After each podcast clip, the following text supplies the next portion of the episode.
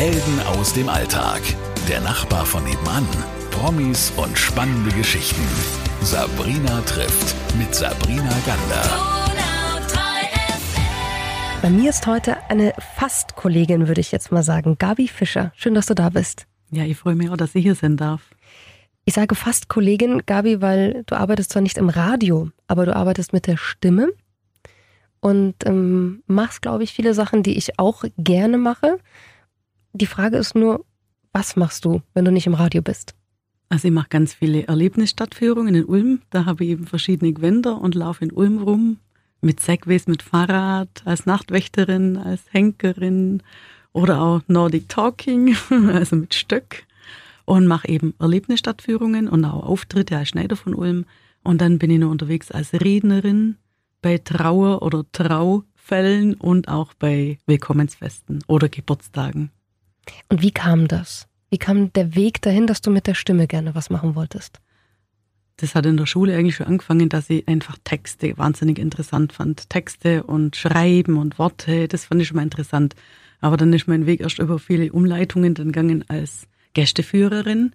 Und dann habe ich immer zwei Jobs gehabt gleichzeitig, so einen Halbtagsjob und dann meine Führungen. Und das hat mir einfach total fertig gemacht. Und dann habe ich gedacht, was mache ich denn? Wo, wo kann ich mich konzentrieren? Und dann sind mir auf einmal die Traureden eingefallen, weil ich einfach auch schon ein paar richtig blöde Beerdigungen erlebt habe und habe gedacht, das kann man besser machen. Also Trauerreden wirklich für Menschen, die dich dann engagieren und sagen, äh, ein Verwandter, ein Bekannter ist gestorben. Ja, genau. Und du genau. setzt dich dann mit dem Thema auseinander, statt einem Pfarrer, also statt ja, einem genau. Geistlichen. Also das heißt, wenn die Leute aus der Kirche austreten sind oder aber keine Beerdigung mit dem Pfarrer wollen, dass sie einfach sagen, wir wollen eine freie Rednerin, dann können sie mich buchen, genau. Hochzeiten machst du auch? Hochzeiten mache ich auch, das kam aber erst neu dazu. Zuerst, das habe ich schon sechs Jahre arbeite als Trauerrednerin und dann kamen immer mehr Brautpaare und haben gesagt, ob ich nicht die Hochzeitsrede auch mache. Und am Anfang war ich da ein bisschen skeptisch, weil ich bin einfach geschieden und desillusioniert und die große Liebe und so. Gell. Dann habe ich zuerst mal gedacht, nee, das mache ich nicht. Und dann habe ich gedacht, naja, ich kann es ja mal probieren. Und dann habe ich eben mal drei gemacht. Einfach für mich zu sehen, wie das ist. Und ich fand das so, so schön und habe dann auch so also das war voll schön, die Liebe zu spüren und die Leute zu begleiten, das Brautpaar. Mhm. Und seitdem mache ich das auch sehr, sehr gern. Mhm.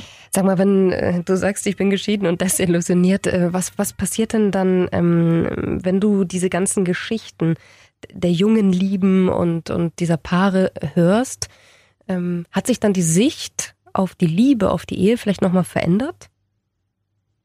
Ja, natürlich. Also ich denke mal, äh, also so blauäugig war jetzt noch nie, aber da, da kriegt man dann schon mal andere Sicht drauf. Aber man freut sich, also ich freue mich ja wahnsinnig, wenn zwei Leute sich gefunden haben und wenn die ihren Weg dann zusammen gehen. Das ist, aber die, die Sichtweise, die hat sich tatsächlich im Laufe der Jahre mehrfach geändert. Ja, mehrfach gleich. ja, ja, geschlagen. Ja, klar. Ja, klar. Warum ja klar? Ja, ich denke mal, sag mal so, so mit, mit, mit 16, 17, 18, da ist ja noch die Prinzessin im Kopf, die da vom Gaul und vom Prinz abgeholt wird und das, das sind wir schon lange nicht mehr. Also. Vielleicht wird sie doch vom Gaul abgeholt und das ist manchmal das Problem. ja, wahrscheinlich. Die Liebe wird dann vom Gaul abgeholt, aber ja, also hat sich geändert, ja, genau, ein bisschen. Stadtführungen vor allem, hast du gesagt, als, als Schneider äh, bist du unterwegs. Mhm. Dann historische Stadtführungen. Wie kam das dann? Wie bist du dahin gekommen? Eigentlich aus der Not heraus. Ich war acht Jahre lang im Ausland und kam da zurück und war dann einfach getrennt von meinem Mann und hat eben alleinerziehend und äh, und dann bin ich eben aus allen sozialen Netzwerken gefallen gewesen und habe einen neuen Job gesucht. Und damals habe ich gedacht, ich könnte vielleicht im Stadthaus anfangen. Und die haben damals eben Gästeführer gesucht. Und da habe ich gedacht, naja, das kann ich im Leben nicht, so vor Leuten reden. Und habe gedacht, aber zu verlieren habe ich eigentlich auch nichts. Und da habe ich mir halt einfach mal beworben als Gästeführerin und habe dann tatsächlich auch eine Prüfung gemacht, durch die ich ja dann gefallen bin, weil ich zu wenig seriös wirke. Ja, und das kann ich jetzt nicht behaupten. okay. Und weil er irgendwann vielleicht nicht, ja, also ich habe ja keine Geschichte oder Kunst studiert, ich bin Industriekauffrau. Also am Anfang habe ich mir echt schwer getan und habe es dann aber tatsächlich durchzogen und, und habe dann Führungen gemacht, wobei ich eigentlich schon immer gedacht habe, mir macht das andere mehr Spaß, also das Entertainment. Sprich, als Nachtwächter vor den Leuten zu stehen und mich selber kaputt zu lachen und die Leute auch. du hast gesagt, du warst acht Jahre im Ausland. Wo warst du denn? Also ich habe zwei Jahre, zwei Jahre in Saudi-Arabien gelebt. Äh, dann waren wir noch ein paar Stationen in Hongkong und Malaysia und Taiwan. Und dann haben wir ein Jahr in Ungarn gelebt, also in Budapest. Und viereinhalb Jahre in Prag. Und warum diese halbe Weltreise? Ja, erstens mal wollte ich was sehen von der Welt, aber ich habe einen Mann gehabt, der hat da gearbeitet und ich habe ihn da unterstützt und, mhm. ähm, und auch forciert, dass wir wegkommen. Ich wollte unbedingt weg ja, und äh, habe das total genossen. Ich fand das ganz, ganz spannend und wird sofort wieder gehen, wenn es geht. Und äh, was hat diese Zeit mit dir gemacht? Also Saudi-Arabien, stelle ich mir vor, als Frau ist schon mal eine andere Nummer, oder? Dort zu leben und nicht Urlaub zu machen. Auf jeden Fall. Ich habe ja da auch meine Tochter bekommen, mir erst in Saudi-Arabien, in Jeddah. Und ähm, ich habe dann natürlich ganz anders gelebt. Ich meine, wir waren in einem Compound und haben da äh, innerhalb des Compounds konnten wir da schon frei uns bewegen. Was ist ein Compound? Das ist quasi wie so, ein, wie so ein Ort, wo abgeriegelt ist, so ein, so ein, mhm. wie so ein Dorf, wo mit, mit Sicherheitssperre äh, mhm. abgesperrt ist, wo man einfach nicht raus und nicht rein kann und wo man auch mit kurzen Hosen rumlaufen kann und Tennis spielen kann und im Pool gegangen ist. Also, aber das war schon eine, ein extrem anderes Leben. Also, wie lange wart ihr da? Da gute zwei Jahre. Und wie unfrei warst du als Frau dort? Äh, ich habe mir immer frei, also ich habe ich hab mir immer frei gefühlt, aber wahrscheinlich das ist wahrscheinlich eine Kopfsache. Also wenn ich rausgegangen bin, habe ich natürlich meinen Habaya anzogen und war verschleiert und durfte auch nicht Auto fahren, das Ganze. Aber wir haben am Wochenende tolle Touren gemacht und ich habe einfach auch viel gelernt. Also Englisch, Porzellan, Porzellanmalerei, Schnorcheln. Ich habe geguckt, was, was kann ich machen mhm. und habe mich so für mich beschäftigt dann einfach. Und dann gab es ja noch mehr Stationen, Asien. Ähm, du hast gesagt, wo hast du gelebt? In ja, Prag waren wir auch zum Beispiel viereinhalb Jahre. Viereinhalb Jahre Prag? Mhm. In welcher Zeit? Das war von 95 bis 2000. Da war gerade meine zweite Tochter dann auf der Welt und dann sind wir nach Prag. Und das war natürlich eine Wahnsinnsstadt. Also die, von der Stadt habe ich nie Abschied genommen. Das war so Echt? schön. Ja, das war herrlich. Also die Kultur, die Stadt. Mhm. Also ich liebe die Stadt und habe das jetzt auch in meinen Alltag einbaut, weil ich einfach jetzt einmal im Jahr eine Pragreise anbietet, Pragreise für Insider, mhm. wo ich einfach einen Bus nehme, 30 Leute mitnehme und denen einfach Prag zeige. Mhm.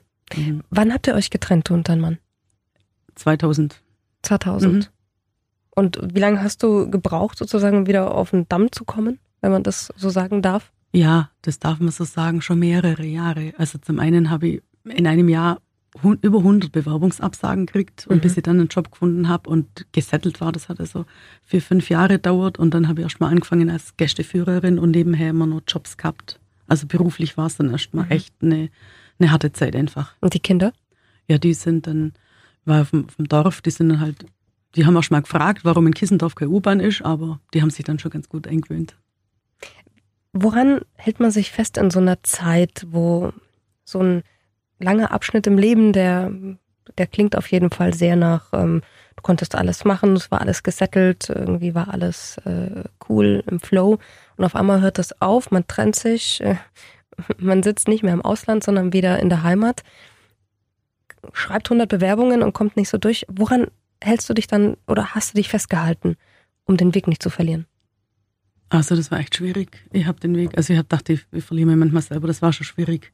Die gute Zeit oder das, das Gute war, dass ich da in, in einer Ecke war, wo ich eigentlich herkommen bin und da viele Freunde hatte und auch eben Musik gemacht habe im Verein und, und dann, also die Freunde, die fangen einen dann da auf und helfen einem weiter. Ja, genau, das war das, wo mir einfach weitergebracht hat.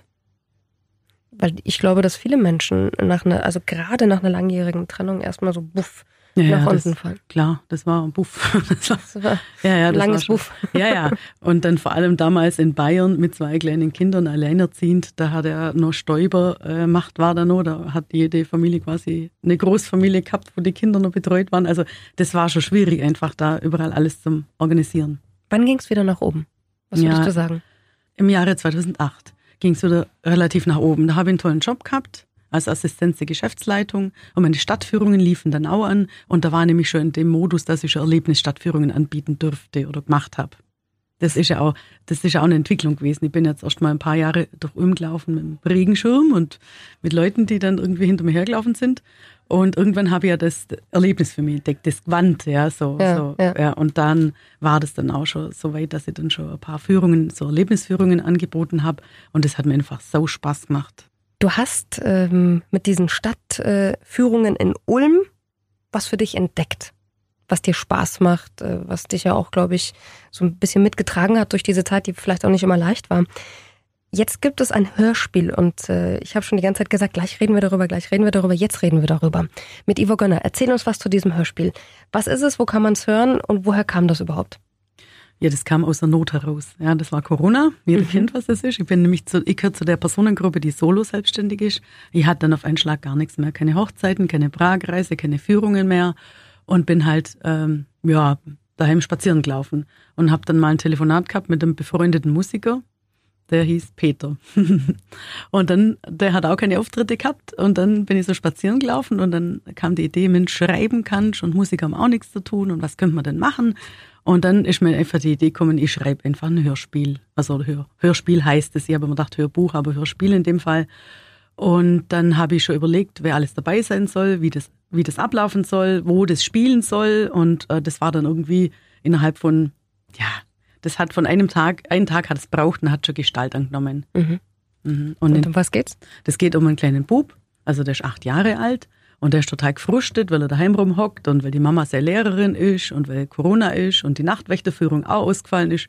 Und dann hat er halt überlegt, ähm, dass er auch keine Brettspiele machen will mit seinen Eltern und dann schläft er einfach früher und dann träumt der. Der träumt sich dann nach Ulm und erlebt da ganz, ganz spannende Geschichten in einem anderen Jahrhundert und hat natürlich wahnsinnige Herausforderungen, zum Beispiel die schwäbische Sprache. Okay. Und jetzt spricht ja jemand äh, ganz Ja. Besonderes noch mit. Erzähl mal. Ja, also ich habe die Sprecherrolle übernommen. Und dann gibt's eben einen alten Stauferlöwe, der auf die Stadt aufpasst und ganz breite Schwäbisch redet. Und äh, der wird den kleinen Bub begleiten und zwar, wie gesagt, in Schwäbisch. Und da habe ich mich riesig gefreut, dass der Ivo Gönner da mir zugesagt hat, die Rolle zu sprechen. Und die hat er auch schon gesprochen. Also das ist schon besprochen, das Hörbuch. Und das, ich mich so anstrengen müssen, weil ich die ganze Zeit echt am Lachen war. Das war so toll, wie der das spricht mit seinem Schwäbisch und mit seiner tiefen Stimme. Also das war echt genial. Das war eine Punktlandung. Der passt zu dieser Rolle wie Faust aufs Auge, wie Arsch auf Eimer. Sag mal, und wo kann man dieses Hörspiel jetzt überall hören? Das kann man noch gar nicht hören, das ist in der Entwicklung. Das ist jetzt eingesprochen und äh, der befreundete Musiker, das ist der Peter Leib, der macht gerade die Komposition dazu. Und das, wir planen das, dass wir das äh, Ende November hier in Ulm auf den Markt bringen. Und dann kann man es aber. Ja, dann kann man es kaufen Ja. und hören. Und, und das, wird, das wird so toll. Also ich freue mich so, das ist so ein toll, tolles, spannendes Projekt, wo ich Riesenfreude habe einfach dran. Aus der Not heraus eine, eine Tugend gemacht. Ähm, das ist dann das zweite Mal in deinem Leben, glaube ich, oder? Oder ich weiß ja nicht, aber so hört sich Ja. das an in deiner, in deiner Biografie, dass das Leben sagt, buff, wir gehen erstmal kurz nach unten und die Gabi sagt, nö. Ich glaube, das war schon das dritte oder das vierte Mal, dass mir das passiert ist. Aber, aber da kann ich jetzt auch nichts dafür. Das ist einfach so, dass ich dann, dass mir dann halt was einfällt. Ja, so aus Zitronen Marmelade machen oder wie heißt das? Limonade am besten. Aber du kannst auch eine Marmelade draus ja, machen. oder Tequila oder was auch immer. Also, Nimm ja. doch den Tequila oder Limoncello. Also, also irgendwie so, ja. Ich denke mal, das gibt ja immer, es gibt ja Gott sei Dank, äh, habe ich mein Hirn, das funktioniert und da kommen immer ganz verrückte Ideen raus. Und das ist vor allem motivierend für alle, die sagen, ach, ich habe vielleicht auch gerade eine schwere Zeit. Und der Gabi sieht man, äh, man kann die schweren Zeiten immer auch meistern, wenn man sie in die Hand nimmt und nach vorne geht. Ja, hoffentlich. Ich weiß es noch nicht. Aber Ich ich, denke schon. aus, ja. ja, ja.